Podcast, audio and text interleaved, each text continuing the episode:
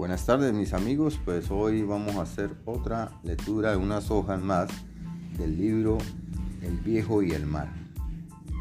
Santiago, le llamó el joven al trepar la orilla del bote donde se encontraba. ¿Puedo navegar de nuevo contigo? Tenemos algo de, dinero.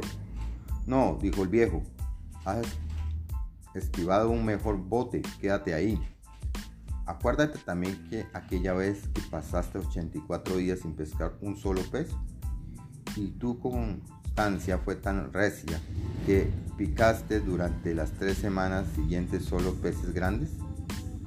Lo recuerdo, dijo el viejo, especialmente que no me abandonaste aunque tuvieras dudas. Mi padre me ordenó abandonarte. Estoy chico aún y debo obedecerlo. Lo sé, dijo el viejo, es natural le falta la fe que a ti te sobra. Sí, dijo el viejo, pero lo que importa es que nosotros la tenemos por los tres. Es cierto, dijo el joven. Vamos a la terraza a tomar una cerveza. Después nos llevamos las cosas. Por supuesto, dijo el viejo, entre pescadores. Se dirigieron hacia la terraza, sitio donde acostumbran reunirse los pescadores. Tomaron asiento y como era habitual, las sarcásticas miradas de los intérpretes hombres se sentaron en el viejo sin que él se molestara. Los más ancianos lo miraban y se entristecían, olvidando los buenos tiempos cuando navegaron con fuertes corrientes, cuando las aguas que echaban las cuerdas eran tan profundas que hoy ningún pescador se atrevería a navegarlas, y cuando asomaban los periodos en que la pesca no cesaba Olvidaba así nada más todo lo que había visto y vivido. Rato después llegaron los pescadores que había tenido suerte aquel día. Destazaron los peces espada y los llevaron tendidos en dos tablones con la ayuda de dos hombres que flotaban ante el peso.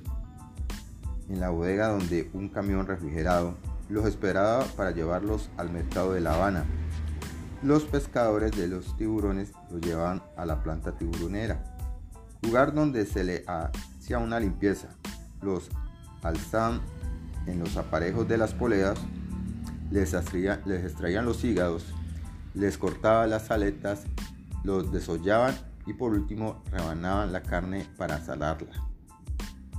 Era usual que de tal lado de esta de la tiburonera emigraba un herdor a través de la bahía, pero en esta ocasión el olor que percibíamos era leve, gracias al viento que había retrocedido al norte y que después se aquietó.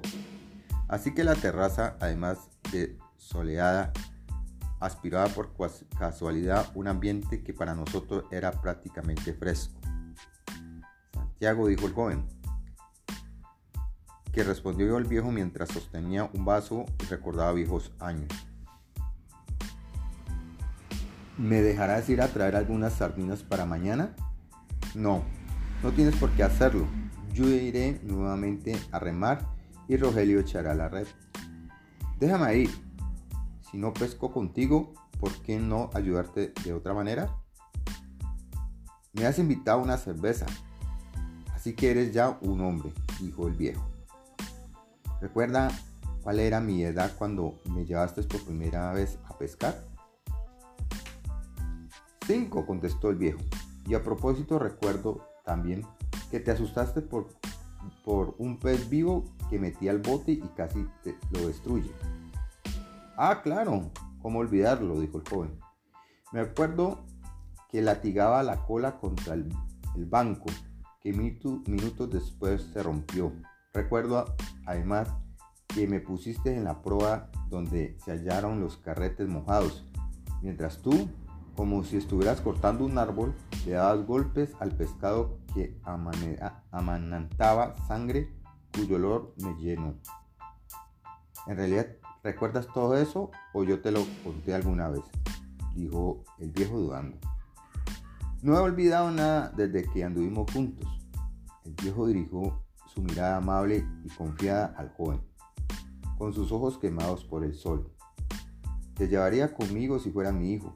Me arriesgaría, dijo. pero también tus padres que ahora navegas en un bote con suerte. Ahora, ¿puedo traerte las sardinas? Sé, sé también dónde encontrar cuatro carnadas. No es necesario, aún conservo las que quedaron de hoy. Las salé y guardé en la caja. Sí, pero puedo conseguirte cuatro bien frescas. Bueno, mis amiguitos, aquí hicimos la lectura, lo que trabajamos en la clase de español y leímos el fragmento, un fragmento más del libro El viejo del mar.